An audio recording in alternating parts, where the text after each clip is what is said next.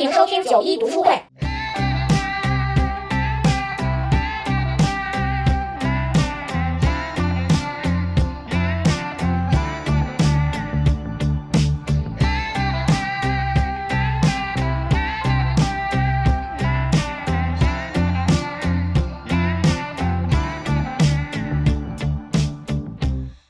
大家好，欢迎回到九一遛猫，这是一个就是我们的分支节目九一读书会的分支 九一读书会分会。呃，这个分会的成员就是我九一还有大威，就是我们三个预想的是，就是利用空闲的时间，可以每个月都一起共同读一本书，然后大家讨论一下这本书的对这本书的感受呀，或者是有什么想法可以分享。那这个月呢，我们读的书就是中国台湾作家的一本短篇小说集，叫《海边的房间》，也是最近刚出的一个，就是在最近在我们这边刚出的一个新书，是由理想国出的。其实这个书刚出的时候，我看到了很多很多的宣传，然后它的封面也非常的好看，是那种浅紫色，我就觉得这个书很漂亮。当时给我的感觉就是。呃，应该是一个很温馨的故事吧？你们看到这个书名是什么感受呢？我当时是听你说了我才去看的，对我我已经没有第一感受了。啊，你已经被剧透了，相当于是。我看到这个书名的时候，啊我想的就是那种呃去海边度假，就是呃那种特别温馨的感觉，就哪怕不温馨吧，嗯。最起码也是一个那种就是那种就是类似于，比如说你一个人在海边，然后就是在那个小房里待着，就是它顶多就是比较怎么说寂静或者孤独或者是冷漠，然后但是不是这个不是这个小说里的这种啊，呃，就是这可种能会有很很多人很生感很很悟的那种奇异，就是有魔又魔幻又有点儿恐怖的这种感觉。我看到就是我以为是那种就是治愈系的那种面朝大海、啊。春暖花开的那种，所以我对他的这个个人理解，所以导致我并不想看这个书。虽然他们宣传，就他们每天都在我的各种就是平台上面，我都能看到这本书的宣传，然后我也没有想看，直到有一天我看到说啊。它这是一个反转的故事，啊，我才决定去看的。我就觉得哇，这个简直应该很棒吧。然后我当时看了，不是觉得很震惊吗？是然后我就推荐给了你们。我觉得这个书太好看了，当时。对，我我想说，我是在你听了咱们九一遛猫第三十一期节目，你们谈到海边的房间，然后你说它不是凶杀案，我才放心的去看，所以第一开始并没有被安利成功哦，第后来听说哦哦，原来不是不是凶杀案，然后我才去读，哦因为我是一个胆儿小的人看。但是我看完这书完全不觉得恐怖，就是书里没有那种我说不是渲染，我没有说它惊，悚范围，我只是说它反转。就是我很喜欢剧情类的东西，如果一直很平平的话，可能就觉得看不下去。嗯，那行，那我们就进入这本书的讨论吧。我们先来聊一下，就是对哪个故事印象最深刻？嗯，因为它是短篇小说集，里面有很多，有一个大大概可能有十个左右的故事吧，里面有十二个故事，每人选一十个，啊二个先只说故事。一个。那我先来说，我觉得印象最深刻的是卜算子的为这一篇为啥呢？对，因为它其实就主要是讲就是命理啊、算卦这些。然后我最近比较喜欢中医，然后在学看中医的过程中发现医易同源，医就是中医的医，易就是易经的易。就是《黄帝内经》是中医的经典嘛，但是它其中很多都是来自于《易经》里的哲学思想，是就是中医感觉就是从这个命理里面汲取了很多精华，所以我就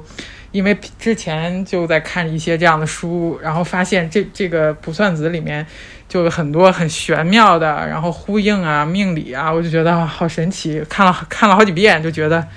好好厉害，因为后来看那个后面作者也说他就是比较喜欢算命，然后看紫微斗数、紫平八字那些经典的书嘛，所以他这篇文章我觉得就是还挺层层递进，就抽丝剥茧，布局还挺精巧的，最后文笔也觉得很细腻。当然，呃，这几篇文章文笔都很细腻了，但是这卜算子这个，我觉得来回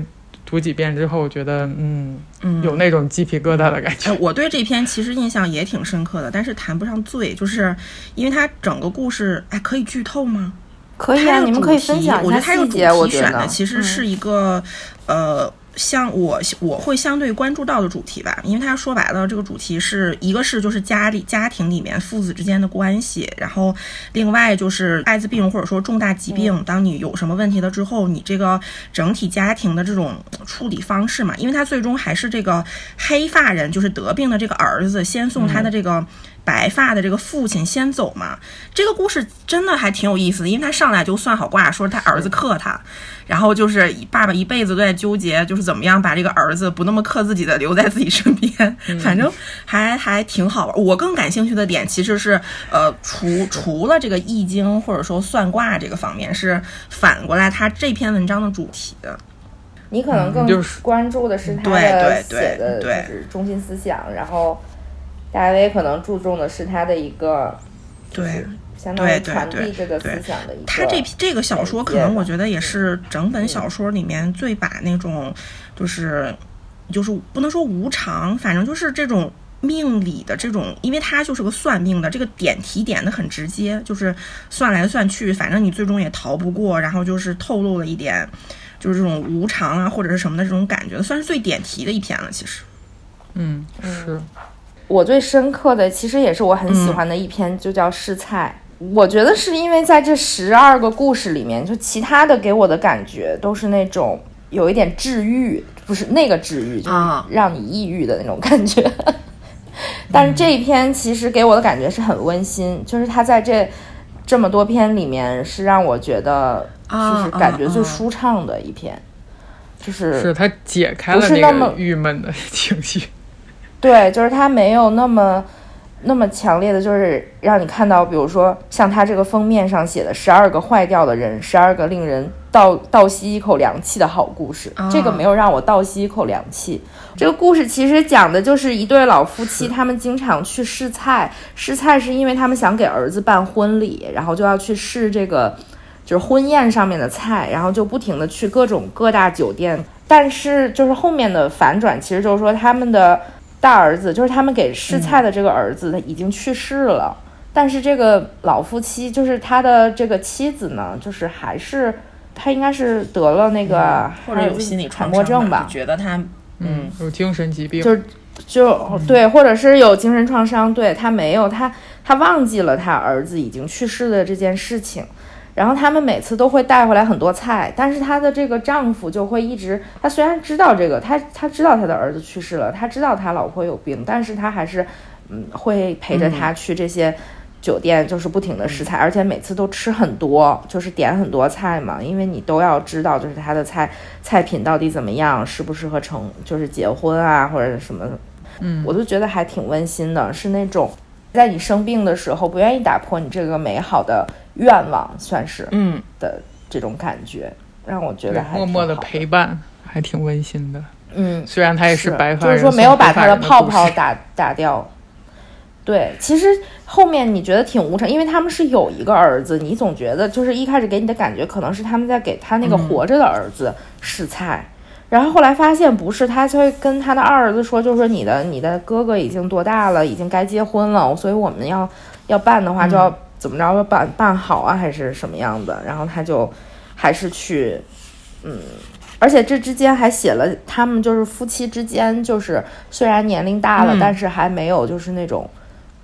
就是像我们理解的中中年夫妻的那种，就是已经变成相敬如宾的那种感觉。他们还是就是有爱情在的，所以我觉得在就在这几个故事里面，我觉得是他很突出，所以给我印象比较深刻，嗯。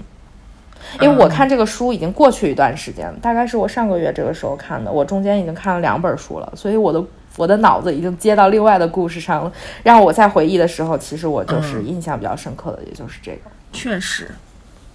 你呢？往回看，你更能看出来哪个最深刻。我我印象最深刻的其实是最结尾那一篇，就是那个叫猫病的那个。他捡了个流浪猫，然后流浪猫生病了嘛，然后就是没精神，然后就去看兽医嘛。然后看兽医的时候呢，他就可能有一点看上这个兽医。然后后面呢，就逐渐的就开始描写了他，因为这个人年纪还挺大的，就是我刚开始没有想到他，他因为他五十岁了，我没想到他年纪这么大。嗯然后就讲，其实他就相当于是一个五十多岁的老太太，然后还把自己房子或者。租给了那个年轻学生住。对对对，然后其实本来就是一个。不哦是，他他是就是租住了一间就是跟那个年轻的女生一起住嘛，啊，然后就是嗯总体他就是一个一个普通的高速公路收费员，就是 一个没有结婚，不是高速他是停车。场的。中间他可能就是他有一点喜欢上那个医生了，然后他为了就是多去找那个医生，去去那个宠物医院看病，他就开始给那个猫额外的制造创伤，就是。就刚有有一些吧，那个时候我就觉得有一点有一点咦，嗯但是但是没想到最后这个大姐太绝了，就是我就把猫杀死了。最后，我看到这儿，因为我昨天晚上才看的嘛，然后我直接对咦，这就是那种感觉，就是我不是说这个故事我有多么的那个什么，是我觉得这个 是，它跟那种大的非常这种凶杀案不一样。你比如说，你总会觉得，呃，有一个凶杀案，就是杀掉一个人的事情，会觉得你会离你有一点遥远的地方。但是这种其实真的就是，如果你是一个有这种想法、心理变态的人的话，你是随时随地就是可以。甚至比如在你周围发生，你根本都不知道。然后那大姐还把那个血，估计是还喝了喝，吃了吃。然后我就咦，就是这种感觉。我就是这，这是我说，我觉得这个 这个书啊，是吗？我都没看出来。他做成了那个，他做成对，然后我就咦，鸭血你知道我整个人昨天晚上就在咦，就是这种印象实在 太深刻了。猫病这个让我想到汪曾祺他《八宝辣酱》里面有一篇，嗯就是也是短篇小说叫《虐猫》，然后他还有哎挺，为什么都要分享这样的？我不不禁扭头看了一眼 Candice，对，就就就是情节有一些像，他是以真的虐猫、小孩虐猫，然后来影射人，就是他表面上在写，他就是直接去虐待这个猫，各种虐待法，但其实他是想表达人性，来以猫喻人的。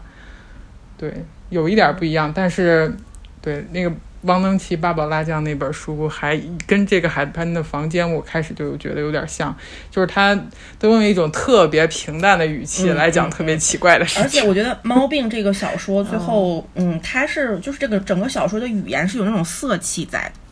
就是就是很。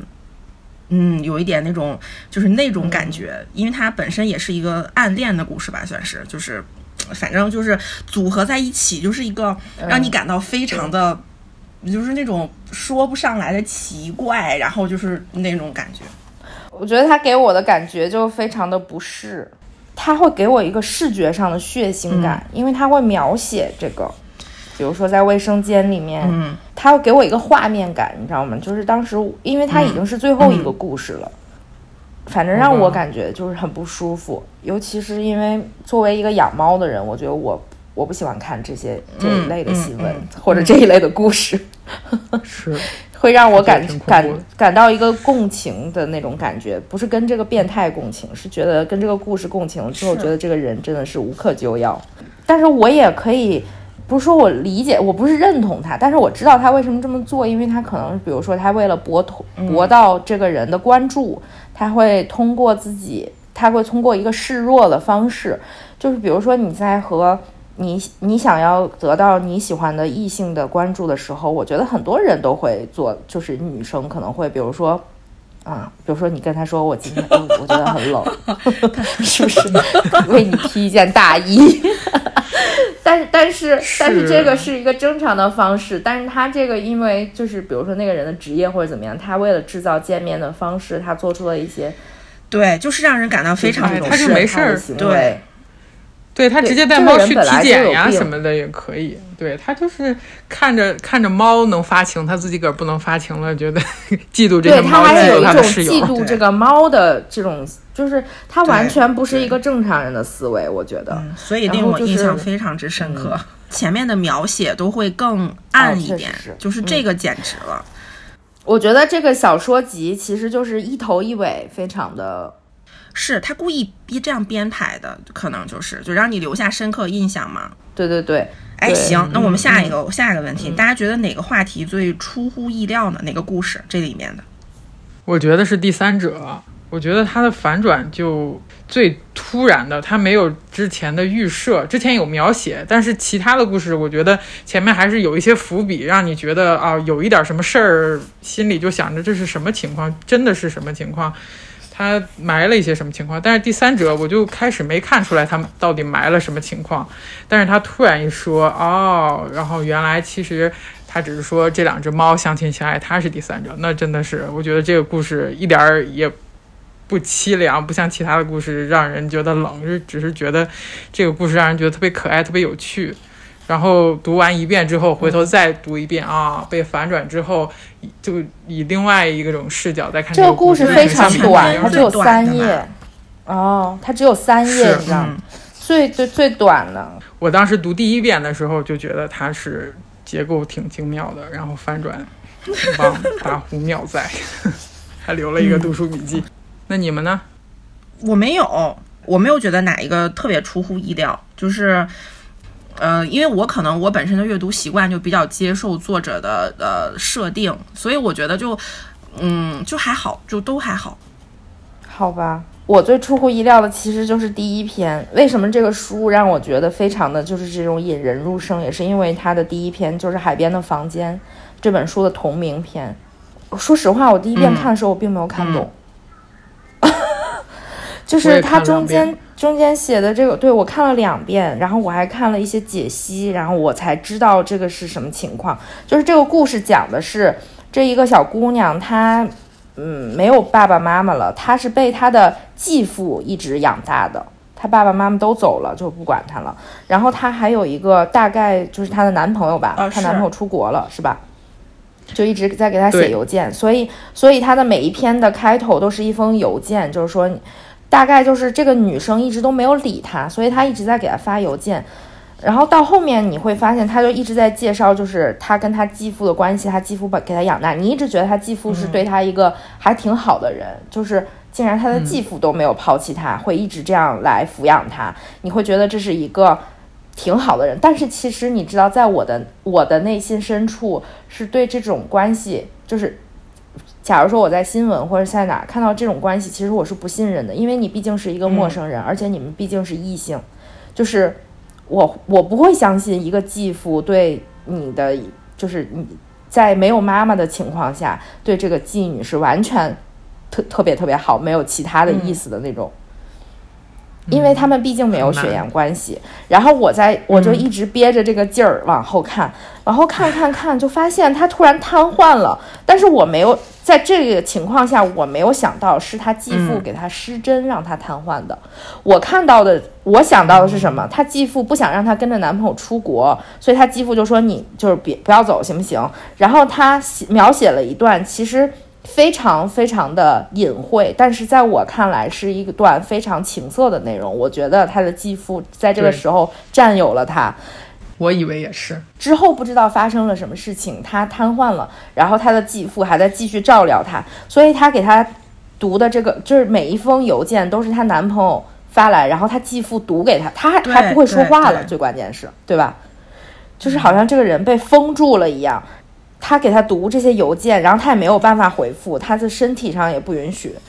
然后这些邮件也就是属于那种石沉大海的那种感觉，就是，但他继父还是以那种特别戏谑、特别就是那种，就是你看他又给你来邮件了什么什么那种那种语气来读给他的。然后后面我发现，其实是因为他想留住他，然后给他针灸，然后让他比如说对。扎了哪个穴，对他扎了他的风脉顺下来是吧？颈椎上面从头扎到尾，就是。对他写了什么大椎桃道深柱，什么灵台，什么中枢，什么什么的，全是后背后背脊柱上督脉上的那些穴位。对，一脊椎走势递延，然后阿叔在他私密微妙的。柔软穴位插入，或尖或柔，或长或短，或粗或细的金针钢针。其实你读的时候，你觉得这一段描写非常的，我就反正我觉得很很隐晦的那种情色的感觉。然后他就一下子就就写他叫不出声了。但是他这个阿叔就是他的继父嘛，还给他就是，虽然他不能动了，但他一直在说我没有亏待你，我让你长得非常的美。虽然你现在瘫痪了，但是你却是。美丽的肉，她从来没有这么美丽过。就说，而且他给他熬制的汤药，给他的什么，虽然卧床，但她是比十六岁健康的少女还要美，比白雪公主还要白，就是那种，你说当时我我当时后来看，就在我读懂了之后，我真的是觉得鸡皮疙瘩都起来了那种，就是他并没有对你这就是他没有并没有强暴这个人，他并没有就是说跟他发生性关系，但他是用这种就是他的老本行，算是他是个中医。就他的老本行把这个女生封印住了，然后还带她去了住了这么，他想一开始是他装修的这个海边的房间吧，就反正一开始他还好的时候，他就他就有这个房子，然后他又让他住到这个搬到这个房间里去，然后我就觉得我去，最出乎我意料，因为他完全在我的意料之外，他跟我这种就是我以为的还。不一样，就我以为的，我觉得已经挺严重的了，但它更严重，让我我跟你说，我为啥没？对，其实我对这个没有觉得它出乎意料，就是你跟我说第一遍，你不说你这故事你没看懂吗？然后我就看了，然后看完之后我看懂了，然后我就以为除了把他搞瘫痪了，还有点别的事情，你知道吗？然后我就去问，我就去百度，然后我问你，我说就只有把他搞瘫痪了。对，所以不是，我就是我我看懂了之后，我以为就是这还有一些我没有看出来的，我以为是那种就是需要那些，比如就是你得认真百度，然后你就才能搞出来，就是那种你真的完全看不明白他买的线。然后我当时就觉得，我说哦，那就是只有把它搞瘫痪了。然后我就我看完这个故事，其实我对他这个，他虽然他他这几个故事篇幅都比较短，但是《海边的房间》算是在这十十二个故事里面相当相相对来说比较长的一篇吧。我觉得他也没有去讲，比如说他的阿叔是什么什么样子的，是他跟他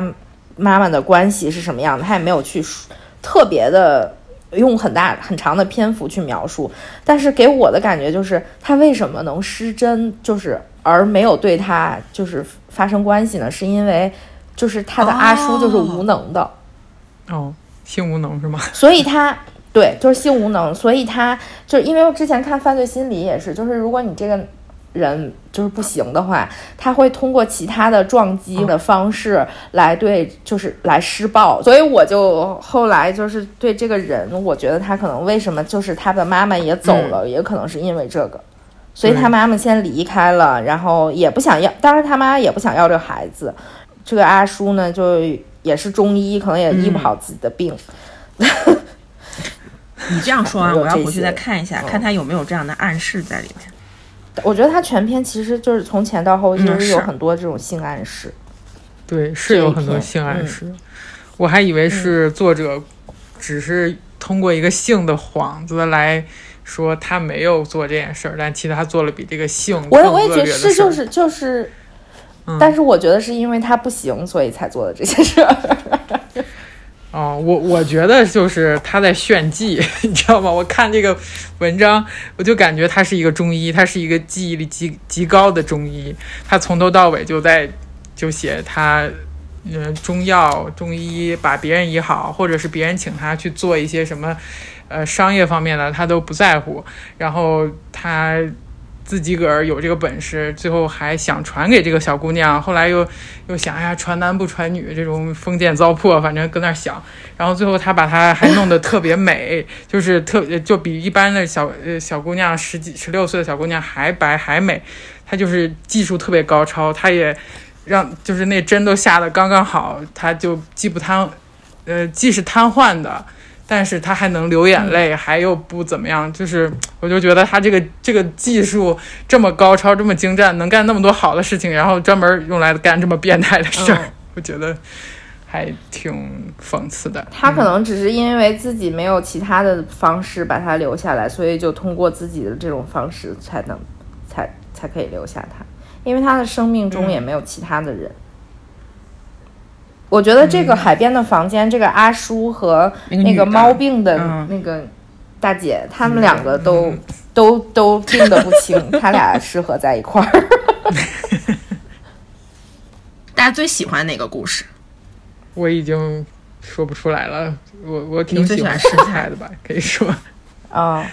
嗯，食菜，我也我也很喜欢食菜。嗯，对，我觉得食菜就很温馨嘛。对，挺温馨的，就是那些小细节，然后就把他其中有一个细节，比如说他把那些吃不完菜都都拿回家放冰箱，但是他老婆都从来不拿出来吃。我是一个这种菜 拿回家我是第一个拿出来吃的人，但是他他老婆好像就是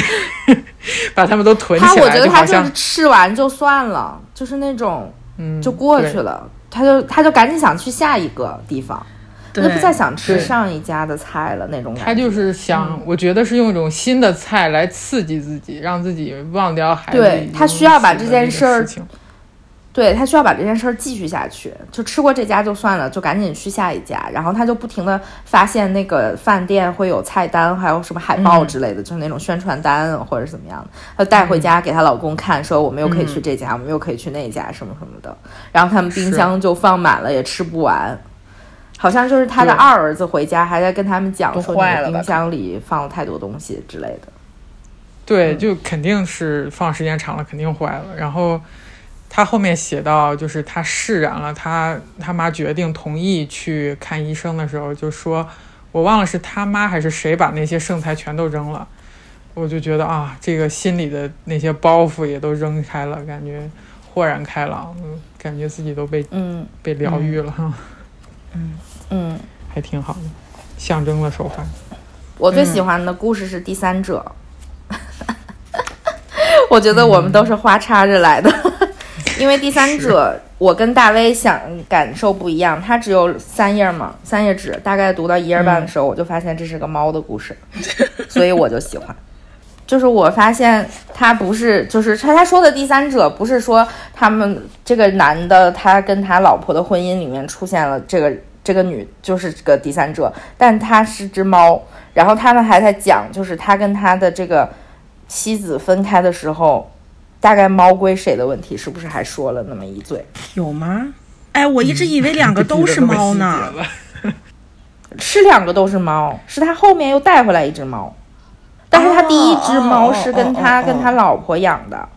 是是是是，就是当时他会说他当年的妻子是嫉妒的，因为他跟他的那只猫更好。哦，他最后写的，他摸黑起身到书房，看见他们抱着睡在漆的驼色绒布贵妃榻上，尾巴蜷在彼此身畔。原来当年妻确实是嫉妒的，他想。两猫被人惊醒，互相一望，哒哒两声，八个小爪落地，一起跑开了。他猜这两只猫此后的梦里再也没有他了。他一总梦不见七，七的梦里大概也没有他了。就是我我会读这个故事，虽然他写的就是很短，然后他讲的是现在的事情，大概说的是就是。当时他跟他老婆一起养了第一只猫，后来第二只猫是他从纽从国外纽约带回来的，呃，还是从哪带回来的？对，又带回来了一只猫。他以为这两只猫会不好，关系会不好，结果没想到这两只猫特别开心在一起。然后发现他自己是第三者嘛。然后他之前他写的他妻妻子会嫉妒，肯定是因为就是那第一只猫跟他的关系更好，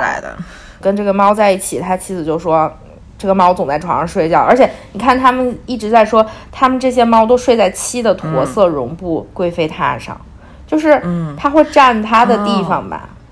所以我觉得这个故事篇幅虽然很小，但是还挺有意思的，会让我联想到，如果就是比如说我以后有男朋友或者是结婚了，那如果在我们分手的时候，我的猫归谁？如跟 Canvas 肯定是会归我，谁给他抢走都不行。但是就是说，万一我们两个共同养了宠物时候，其实，在分手的时候是一件非常麻烦的事情。就是你这个猫到底归谁呢？是吧？你们谁都付出了，那他又跟孩子不一样。那孩子就是离婚的时候，孩子可以。就这周去这家，下周去那家，那猫又不行。哎，我也很喜欢这篇，我觉得读这篇是阅读感受最好的一篇，因为就是整本小说都有一点就是魔幻吧，因为它不是有很多这种，但这篇读完之后，你就会觉得还挺好玩的。然后我是看到一半儿，我是看到一半儿说他们俩抱在一起，我就觉得嗯，怎么能抱在一起？我是到这个时候才认识到它是两只猫的时候，然后我就，然后那个时候你就会发出会心一笑，这是。整本小说唯一一个我笑了一下的故事，就还就还蛮蛮舒服的那种感觉。你刚这样讲完，我觉得这个小说好精密啊，就是猫是他跟他老婆的第三者，然后他又搞了个第三者，最后他是两只猫的第三者。有很多个很多重第三者，我大概是读到第四段的时候，觉得这个是个猫，因为他说他只是无法对他说不，而他只是眼瞳如钻，发肤如缎，你知道吗？我天天摸着 Canus 的时候，我就想，哎呀天哪，Canus 的毛简直比丝绸还要光滑。大概就是在这个时候，我觉得这应该是一个宠物。然后他会说，他无论何时都在家里等他，他再不再不需惧怕打开门后那门。门里没什么东西都没有。后来冬天到了，在雪里敷了灯光与车声的夜晚，他们一起晚餐在同一张床上。他有时态度反复，忽轻忽重，或不顾轻重的咬他，不清楚是爱是怨。有时又伏在他怀里安眠，如欢喜的幼兽，两个身体都好温暖。我觉得这一看就是动物，但是我觉得他们他描写的非常的拟人化，好像是人，在这看来好像是一对小情侣，对吧？但是他描写的其实这些就是在我的生活中也会发生，就是比如说你每天他你都会发现 c a n e 在门口下班的时候在门口等你，然后有的时候 c a n c e 会跑到你床上来，或者是 他的态度也非常的反复，就是在我看来这个非常猫了，所以我就一直觉得这是个猫。后来因为他会描写到两只猫抱在一起的时候，就是也还。而且他们还什么嬉戏打闹，什么对坐发呆，你觉得这不可能是人做的事情？对，我觉得挺可爱的是，就是他像我的，比如说我跟你们发信息的习惯，就是我会用女字旁的他代替 Canis 嘛，就是他这全篇也是用的，就是这个女字旁的他，就相当于这两只小母猫，嗯，就是非常的拟人化，所以一开始大家才读不出来它是猫的故事。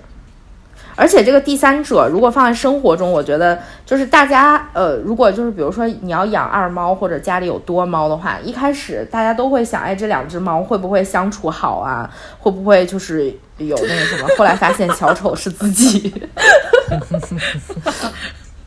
在生活中可能很会碰到这种，一开始就是很多人都会说，如果家里有两只猫的话，你。我们家 Canis 就是那种就是性格比较傲娇的嘛，他也不会说跟你谄媚或者怎么样的。然后就别人就会说，如果你搞来另外一只猫，他们可能就会争宠，然后 Canis 就会对你的态度好一点之类的。后来这些建议我的人，他们养了二猫之后，都发现其实是两个猫在一起更好，谁都不理你。如果我养二猫的话，那 Canis 对我这一点温存都没有了。嗯，所以我超喜欢，我真的非常喜欢这一篇，而且这一篇也是那种就是一点都不变态，也没有那那个反转，就反的很温馨。然后我可能还是更喜欢这样的故事吧，因为就是尤其是在这个季节里面，就是在冬天，我不愿意去读那种过于治愈的故事，因为季节本来就会影响我，就是天黑的早也会影响我，我本来就会有这种嗯，就不适。让我觉得，如果我再去读那些特别就是难受的那种故事的话，其实可能会造成一些情绪上的影响。嗯，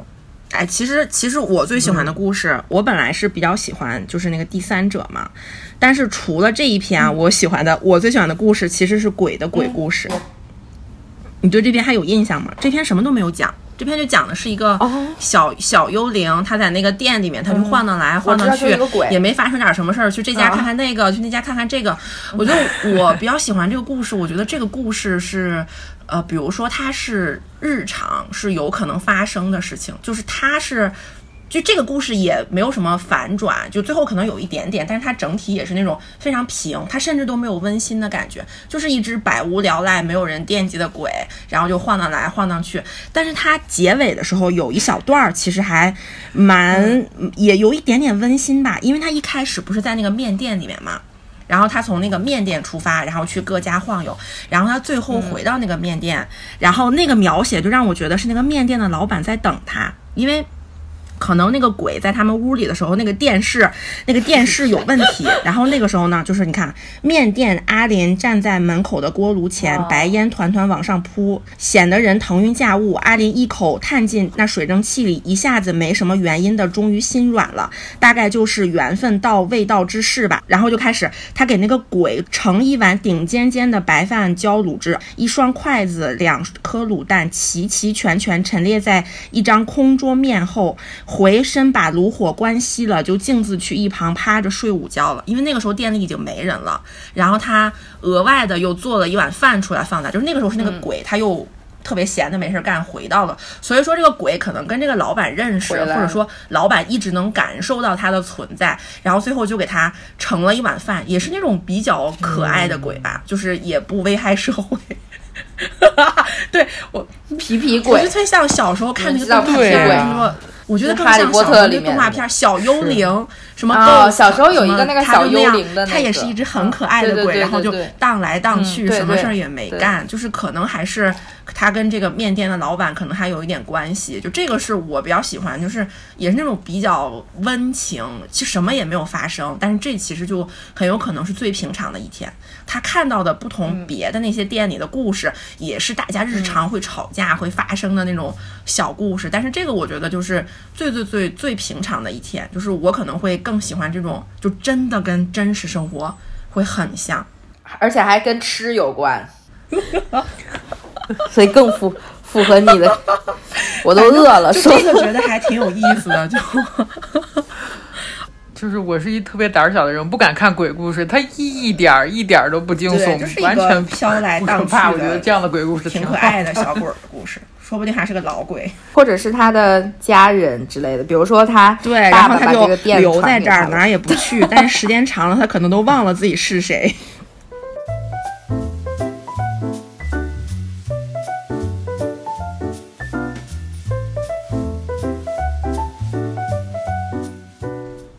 我们的这个整个小说都比较反转的情节比较多嘛，然后就是大家生活里面就是有没有经历过这种就是比较反转的，就是你听说过啊这种事情的？不是说小说都来源于生活吗？大卫有吗？我觉得关于生活里的反转，我就觉得如果要是自己生活中的反转，那应该就是这个事情发展的跟自己预想的不一样。那这样的事儿，我觉得在生活中还真的挺多的。就就比如说吧，我几年前就是我需要搬家到一个新的城市，那我就准备辞职了，我都算好了，我还有几天假期，这几天假期我都请好，然后这个这个假期用完之后，后面怎么着我都安排好了，我就准备去找老板辞职了，然后辞职的前一两天，我就突然发现。有一个另外已经搬走的同事还在我们系统里说话，我说这是什么情况？然后我就去问了一下啊，说他其实就是在远程上班，虽然他搬走了，他还在原地。还可以这样是吗？那我我也去试试，对，还可以这样，我就去找老板问了一下，然后没想到老板同意了。然后我当时心里就特别惴惴不安，我说这到底是一个好的好事儿还是一个坏事儿？反正也不知道。那那有这么一个机会，那就还继续赖在这个公司接着干吧。然后后面我发现啊，那这个机会还挺适合我的，因为我真是一个害怕开车的人，所以 我在新的城市我还挺享受这个远程上班的。但是后来疫情以后，很多人都远程上班了，就是。另外一种感觉，然后原来大家现在都步入了这样一种生活，但是现在后疫情时代，可能大家又回去上班了，这是另外一个故事。但是关于这这一小段儿，就是我这个工作的事儿，我觉得还还挺有反转的，嗯，挺突然的，嗯，跟我想象的不一样，可能可能跟你就是跟你心里预设的不一样，然后他突然就朝另外一个方向发展了，对，就感觉挺反转，挺突然。挺，哎，爽快，嗯，也不是，就觉得哎，活久见，还有还可以这样。我没有哎，其实其实我也没有。这样想的话，没有什么特别，就是跟这个小说无法比拟。我 我觉得生活中如果要说有反转，那可能就像小说一样，它只是第一开始给你透露了其中的某一个部分，让你觉得它是这样一个事儿，然后后来给你透露更多，你发现哦，原来它是这样一个事儿，但是局部拿出来好像看起来是另外的一个事儿，所以变成反转了。必须得从第三者角度上、生活里面可能可能我们了解的信息都比较多吧。我的看法主要是，就是我现在我自己，比如说或者别人所处的境地，就是你的各种情况，其实都是你自己一步一步选来的。嗯，被呃或多反正大部分的肯定都是你自己选的，被外界影响的因素。嗯，不是特别的大，所以说我会觉得没有反转。就是即使你比如说像你刚刚说，你说你比如说你要去另外一个地方，然后你跟老板申请在家办公、远程办公这个事情，然后就我可能觉得这其实也是我争取的，是我主动去跟老板讲说，哎，我要我想这样行不行？然后其实是你主动自己先走出去的这一步，然后我可能会看来这是我的我的选择，就是它不是一个，就是在我的角度里看，它不是反转回，嗯。嗯，所以标准不一样，感受不一样吧？其实是，也不是 说标准的事情。这本书的腰封上呢，他写了一个，我觉得他是他的宣传语吧：“无常往往最平常。”其实我觉得这句话还挺能概括这十二个故事的，给我们的感觉就是那种很起伏或者是很反转，但是他描绘的都是。平常人、普通人的故事，他在这个普通人的，就是一开始都很平常、很很平平，尤其是他突然给你来了一个反转，或者突然来了一个什么，就好像有一个机关一样，他会他在这上面写了一个波动了大命运上的小机关，就是他做了一个什么事情，突然对他的命运造成了一个反转，所以就是说无常往往最平常嘛，感觉是对这十二个故事的总结。那你们对这句话就是有什么？其他的理解，或者是怎么样的理解？嗯，针对这本书吧，或者是联想到自己的生活，你觉得怎么理解“无常往往最平常”？大先说。我觉得这个问题我在想，同时我生活中呢，我没事儿就去玩一下这个购物 APP 里面的小游戏攒红包，然后里面有一个小游戏，就是 它这个小游戏得的红包最少，但是我觉得它最好玩儿。它好玩在哪儿呢？就是它规则很简单，它就是，呃，这个游戏叫合成金萝卜，就是它两个玉米能合成一个洋葱，两个洋葱合成一个黄瓜，两个黄瓜合成一个哈密瓜，如此之类，最后合成一个金萝卜。那其实感觉只要把这个顺序排好，那我小的都放左边，然后依次到右边，那岂不是我就成功了吗？但是就是你玩起来会发现，总是有各种意外，就好像。你这个东西落下来的时候，它弹的方向就破坏了这个顺序，完蛋，然后后面就就就难以按你原来的计划，所以你就只能到时候就是得到什么，然后看情况再有一些新的策略。而且框这个游戏的框宽窄是一定的，它那个东西越来越大，然后占了更多的地方，你就不能很简单的把这个掉下来的东西放到你想要的地方。总的来说呢，就是。它是随机的，就像这个书后记里面他说，就是大命运里的小机关，它其实预示着一种随机性，就是它的这个随机，它可能随机出来是一个好事儿，是你想要的那个水果，或者它随机出来的那个恰好不是你想要的，但不管是哪个，它其实是。随意随机的，但是这个随意的尘埃落下来砸到每一个身上，大家如果要砸到不好的，就觉得好无常啊。好的可能因为有好的和不好的互相对比，不管是特别好的事儿还是特别不好的事儿发生，可能都是一种无常。但是那个平常就是那个随机，让我们感到好像世事无常一样。但是。不管怎么样，生活这场游戏就是因为有了这种随机性，有了这种无常性，我们才觉得它好玩儿。就像这个游戏一样，它好玩儿，享受这种无常的乐趣。哎，我刚听你说，就是有有一种感觉，就是它其实往下掉什么来说。就是那句话，就是叫什么“天地不仁，以万物为为邹狗，还是为刍狗”的那个。就是你，他对他来说，他可能只是掉下一个随机事件，是好是坏，他也不分辨。就可能到你这儿会有影响，你会觉得他就是说是好的还是坏的，就相当于是，我觉得不是说这个随机事件它就有好坏，是任何一个随机事件的发生可能会改变你人生的走向，然后你就会朝着一个可能好或者可能坏的方向，就是去那样不断发展。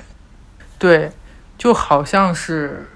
好像冥冥中有命运，也好像是你自己选择的，但，对，那看每个人理解不同，但是的确就像你说的，它落下来那个东西，在不同的情况下，它可能是坏的，也可能是好的，同一个东西可能也有不同的结果。嗯，对，就像这这句话，平常往往最无常。嗯，这句话是哪一个故事里面的呢？嗯它是《卜算子》里面的一句话，《卜算子》里面。哦，然后就是卜算子里面，那赶赶紧让我说吧。你来，你来。不是，因为我想讲的就是卜算子，就是我看到这句话，呃，但是我真的没有印象它是卜算子里面的一句话，哎。但是我想说的是，我看到这哦，是吗？我看到这句话想到的故事就是卜算子，因为卜算子里面有一个非常，呃，就是它的一个写法吧，就是重复，它的每一个小节的开始都是一样的话。他因为他在讲，就是这个儿子和他的爸爸每一天都在做同样的事情。然后他就是每一篇的开头都是这样写的，他们的每一天都是这样开始的。起码在他身体坏掉了之后，他们的每一天都是这样开始的。勃起的早，他起的晚，但不会太晚。闹钟醒来，冲澡，仔细的刷牙。他看牙医是不太容易的，在镜子里检查自己，看起来没事儿。量体温，看起来没事儿。今天看起来没事儿。这个大概重复了得有四五遍。等到最后一天的时候，他写明天当然也是每一天同样的开始。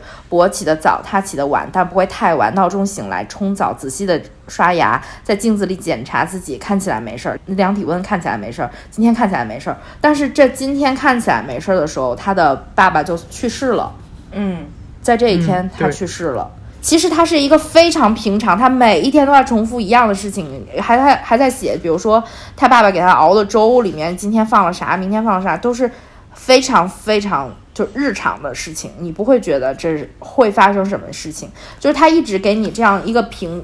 相当于是于是一个匀速的推进，把你推到一个位置的时候，你觉得他又告诉你今天还是这样的一天，你不觉得他会怎么样，但是他们，因为他们每一天都在重复同一件事情，但是今天就结束了，所以哦，我看到这句话，他写的是他们的每一天都是这样开始的，但博的这一天已经结束了，无常往往最平常，对，就他到这一天就结束了，就是。就是那种，他还一直在跟他讲说我要怎么怎么样，比如说我们还说说好明天还要喝什么粥或者吃什么饭的时候，他已经没有明天了，就是。然后我就看到，其实他的封底还写了一个人的推荐，然后就也是这样写的，就是说这个作家的文字非常的就是温煦如日，素如风雨。他给人的感觉就是清日静好的午后，还觉得太平岁月温暖快乐。一转眼，不知哪来的乌云罩顶，大雨倾盆落下。所以我觉得他这个人写的推荐就就就是这个，就是你一直觉得今天阳光甚好，还不错的天气，但突然之间暴风雨就来了，所以可能就是这也是一个很日常的场景，就是在我们的生活中，你经常会碰到这样的天气。有的时候天气预报不准，你根本就不知道暴风雨要来了，但是就是突然之间来了，你可能嗯，就是很无常的一个事情。关于你提到的，就是他重复的那一段那几段，我当时就觉得他写的好像诗歌一样，就像排比，也不是排比，就几个段落像诗歌都有重复，也像唱歌一样、都有重复的部分，但有重复的部分，嗯。也有递进的部分，到最后那个高潮，最后一次重复，但是它是对然后就没了它结束了，嗯嗯是，嗯，这一段描写其实就是我看书的时候，他给我的印象就非常的深，因为就是因为他也是。他相当于不断的加固你的对他这一段描写的记忆，嗯所以到现在我都记着。就是就是《卜算子》里面有一段重复，就是它的重复也是一一种修辞吧，就是它的每一节的开始，就相当于它的每一天的开始都是这样一样的。反正就是这一句话，大概就让我联想到这篇，没想到是这一篇 里面出来的。是，还挺有趣的。我跟你说我是怎么理解这句话，因为这相这句话相当于是就是呃编辑或者说出版社给他这个整个书扣的一个中心思想嘛。对，然后我就想，我说这话啊从哪蹦出来的？就是嗯因为嗯我可能看这看这些小说的时候，我更多的感受到的是一种。呃荒诞的感觉，就是他因为就是跟他的写作手法有关系，就是他这个人写的不都是很那种稀松平常，然后忽然之间来了个什么，然后我就一直有一种觉得他是为了写反转而写反转的感觉，然后我就尝试着理解，直到看了他的那个，就是他后面他在一席不是有一个他那个呃演讲的那个实录嘛，他那个里面写那个话，然后我我我稍微理解了一点点，就我是这么理解的，就是。呃，我觉得作者可能，或者说我理解到的意思是，就是这些我们觉得不平常的事情，其实都是每天在发生，而且很有可能发生的，就是在一个很正常的。就是起来之后，早上、中午、晚上哪哪哪，但是我理解更多的就是说，你所度过的每一个就是安然无事、非常平静的一天，其实是非常小概率的。就是有一点让我觉得，就是你要更珍惜这种平常的这种生活，因为可能平常的生活它也是一个极小概率才可能会。发生的这个事情，就是你说白了，其实就跟我们就就比如说扯到现在，大家都还是依旧就是，谁能想到两年了，我们还要每天戴着口罩，就是这种这种情况，就是你在没有遇到这个情况之前，你是会觉得之前的生活是最普通的生活，然后当你有了新的这种情况发生了之后，你知道哦，原来之前那样普通的生活可能都是一个。各种选择，然后导致成的，就是会让我会觉得你就是需要更珍惜你日常的很很平淡，没有什么事情发生，你可能可能甚至会觉得有一点无聊的一天，我会有我会有这样的感觉，就是跟他这刚好其实也是就是无常往往最平常嘛，相当于是平常反而是更珍贵的一件事情。嗯嗯，对你说的很对，你知道就是。分享一个有意思的事情，就是比如说有的时候我走在路上，或者是我，比如说就很平常的，就是我下台阶的时候，我会眼前出现一个画面，就是比如说我滚下去了，嗯，我踩空了掉下去了，或者是我骑车子在路上或者怎么样的，我就我真的眼前会出现这个画面，就是比如说我摔了或者怎么样的。真的就是我，就是眼前会看到这件事情，然后我就会特别的注意，比如下每一个台阶的时候，我都会很注意或者怎么样。但你知道那种感觉，就是这种事情是可以发生的，然后冥冥之中有人拉了我一把，所以我没有，我才注意的。可能就是假如说我没有这个画面出现的时候，可能我一脚踩空就下去了。当然不可能不会致死，但是怎么着也得 崴一下吧？就 对，就是会有这种这种。这种画面会存在，就是所以我觉得，就是你刚刚说的那个，确实是，就是其实平常也是一个非常珍贵的小概率的事件。还有就是我们就是这些书这么多故事嘛，就是大家有没有对哪个细节比较就是印象深刻的？因为他还写了挺多就是那种有画面感的事情。嗯，我想说说两个吧，就有呃，第一个是。海边的房间里面的一个很短的一个小段儿，就是他是这么写的：说木抽屉上一幅幅红纸条，全是阿叔神情古秀的小楷，远志射干大戟将相车前子王不留行，满门朱盔墨甲的君臣佐使将士用兵，人体与天地的古战场。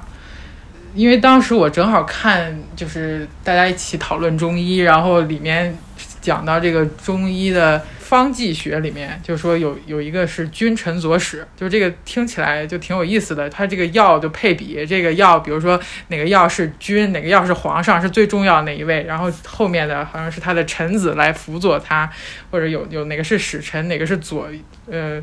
左右他的人，辅佐他的人。但我觉得他就是从这个君臣佐使这个中医里面特别经典的这么方剂的一个使用方法，他把它当呃就是扩展扩展开来来写，然后选了很多就是跟打仗或者是跟君臣关系有关的，听起来好像有关的这些中药名，我还去查了这些中药，我说他们都治什么的，是不是有什么其他内在关系？最后说不是，它其实就是跟这个君臣佐使相呼应这些中药的名称，然后。还写他就是好像是用这些药来打仗，就像将士用兵一样，在人体里进行一个战场，就好像天地之间的那种打仗一样。我觉得还写的蛮有趣的，很形象。嗯嗯。另外就是《卜算子》里面，嗯他跟他跟伯的对话，就是他爸，他跟他爸的对话，嗯就说没有时辰以后你就不会去问，防止你将来上当。上什么当？谈男命先牵后龙，谈女命先龙后牵，什么东西啊？博嘿嘿笑两声，江湖绝。龙就是捧你，说你好啊发啊；牵就是吓你，讲这里有破格，那里有冲煞。还有我讲给你听，言不可多，言多必败；签不可及，千急必隆。小人以以正直义气隆他，万无一失。君子当以诚俭谦让临之。哎呀，我就觉得这就是 PUA 啊！我当时觉得这就是套 PUA 路鼻祖啊！就是套对呀、路。就是套路，就是心理学，就是好像我们去一个美容美发店，然后说：“哎呀，小姐，你这个头发不太好呀，你这个、看看人家头发什么样，你什么样，给你对，嗯，就就是你有这个问题，就就感觉真的是上来就是对女生一一顿打击，男生的话上来先先吹他一吹捧他，然后后面再说啊你有什么什么，女生就上来先打击他，然后再说说啊你好像听我的，是不是就好了？就真的是蛮有意思的，嗯，传统文化，哎，江湖也不能说传统文化，江湖绝就是江湖上的套路，还挺有趣的。我我没有细节，我的细节分享完了，就是刚刚那个卜算子的重复，那就是我觉得嗯特别我也没有，我也没有，我也没有什么特别特别多的细节，因为我可能看的时候就更多的把它当故事情节就看过去了，没有让我觉得印象特别特别深刻。但是我刚刚念那段就是那个鬼的鬼故事，我觉得他那碗饭写的还挺好吃的。就 就是我看的时候没感觉，但是念出来觉得，嗯，好像确实还挺丰富的，还成了个尖儿尖儿，还放了蛋，它放了俩。嗯是挺有画面感的。行，那那咱们就来到咱们最后一个话题，就是我们前面讲的更多的就是说每一个单个的故事，或者说比较小的方面嘛，就是大家再聊聊，就是你对呃整个这本书，就是这个海边的房间，就整体的感受是什么呢？我因为我是最先看的嘛，其实我个人来说，我不是很喜欢短篇小说，复议，因为我觉得就是这个篇幅 对，是吧？加一是吗？就是我我是我是觉得这个篇幅，呃，可能是我个人的偏好吧。我喜欢那种特别丰富、特别那个剧情化的，就是各种各样细节全部都有。然后，尤其是我最近看的两本书《蓝货店》和《人生海海》，然后我就觉得这两个是我特别特别喜欢的那种。有那种情节，然后跌宕起伏，然后每一个人的背景介绍，他写的都非常的多。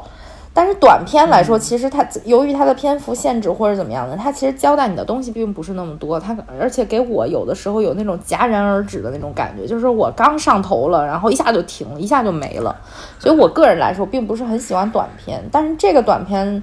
我一开始就觉得它非常出乎我的意料嘛，尤其是《海边的房间》这篇，然后后面那个《入梦者》那篇也是，就是这两篇让我觉得是我很喜欢的类型，就是那种嗯。悬疑剧情类。所以我看下去了，但是到后面其实中间这几个有几个故事，像什么一零二嗯，一零二三，我都觉得非常的平平。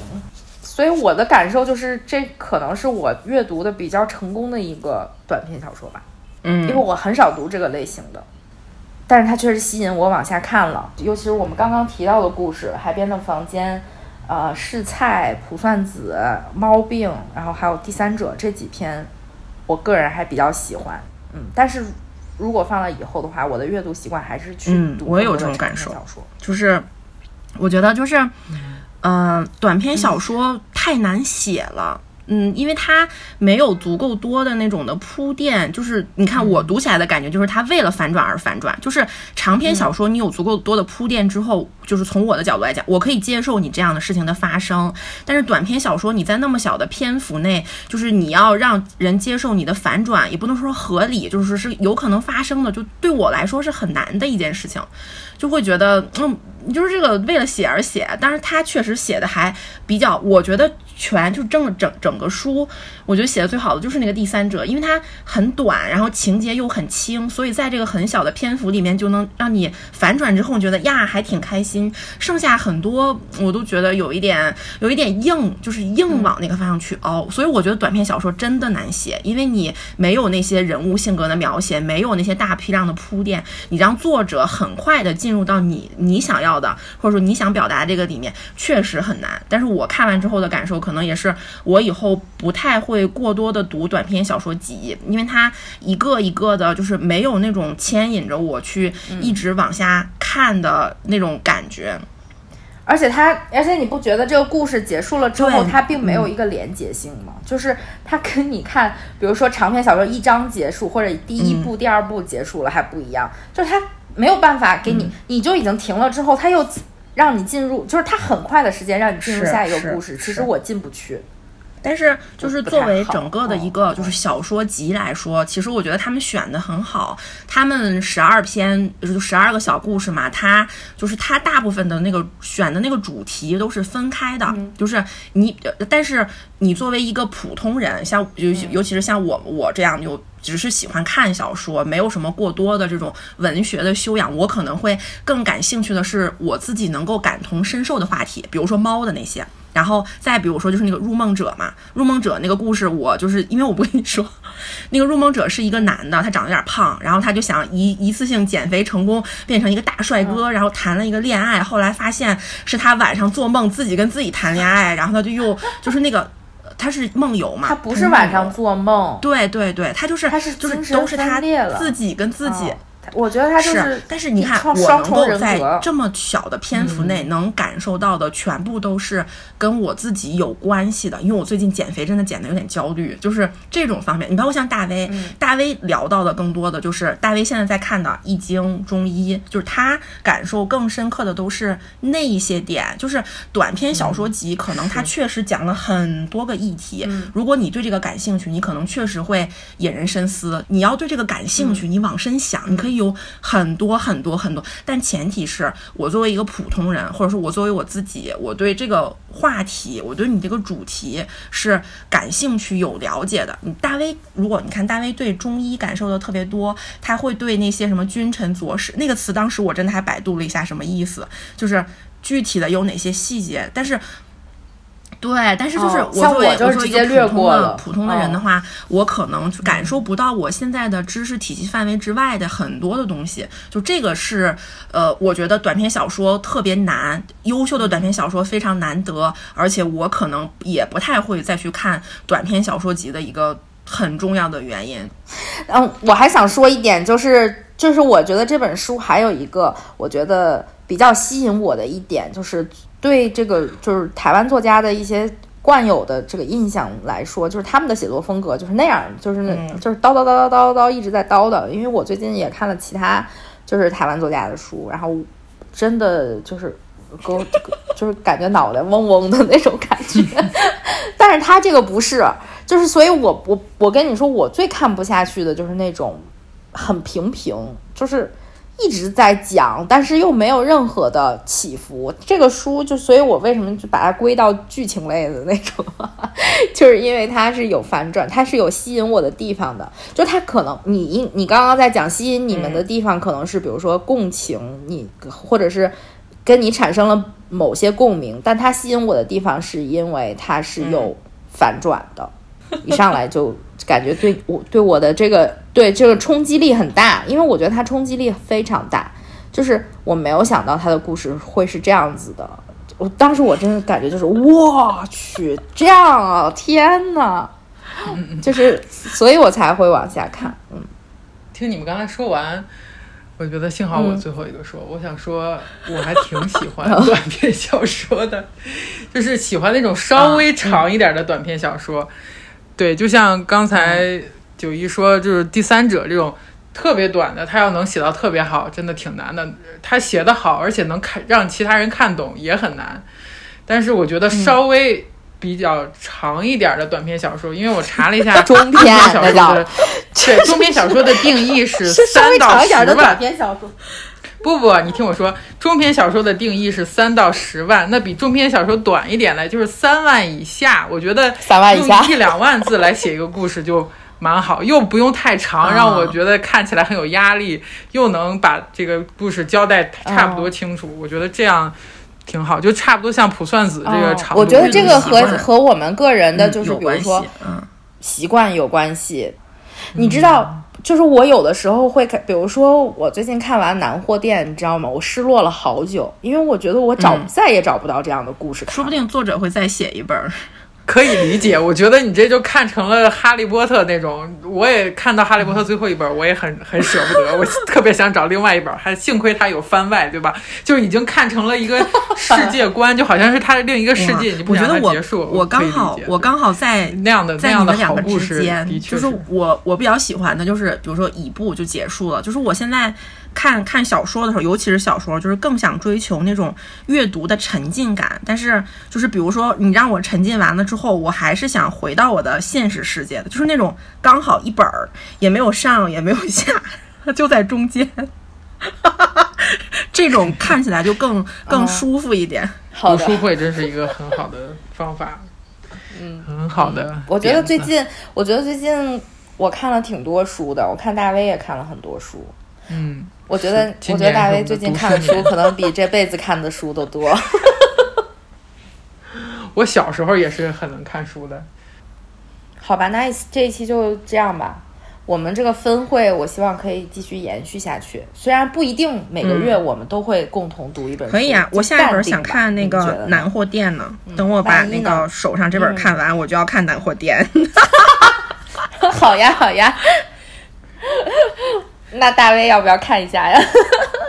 嗯，好，啊，那我们这一期就愉快的结束了，希望大家一起看书。然后我希望我们的分对，哎，如果大家听完我们 这期音频，对海边的房间感兴趣的话，打算读的话，可以在评论里面告诉我们，到时候我们还可以一起再讨论一下。我觉得就是多人讨论，可以发现很多你自己看不到的点。嗯对、嗯很多细节，嗯嗯，我也是嗯今天听你好吧们说，感觉对这些故事有了新的认识啊。好吧，嗯那就这样愉快结束了，拜拜。好呀，大家再见了。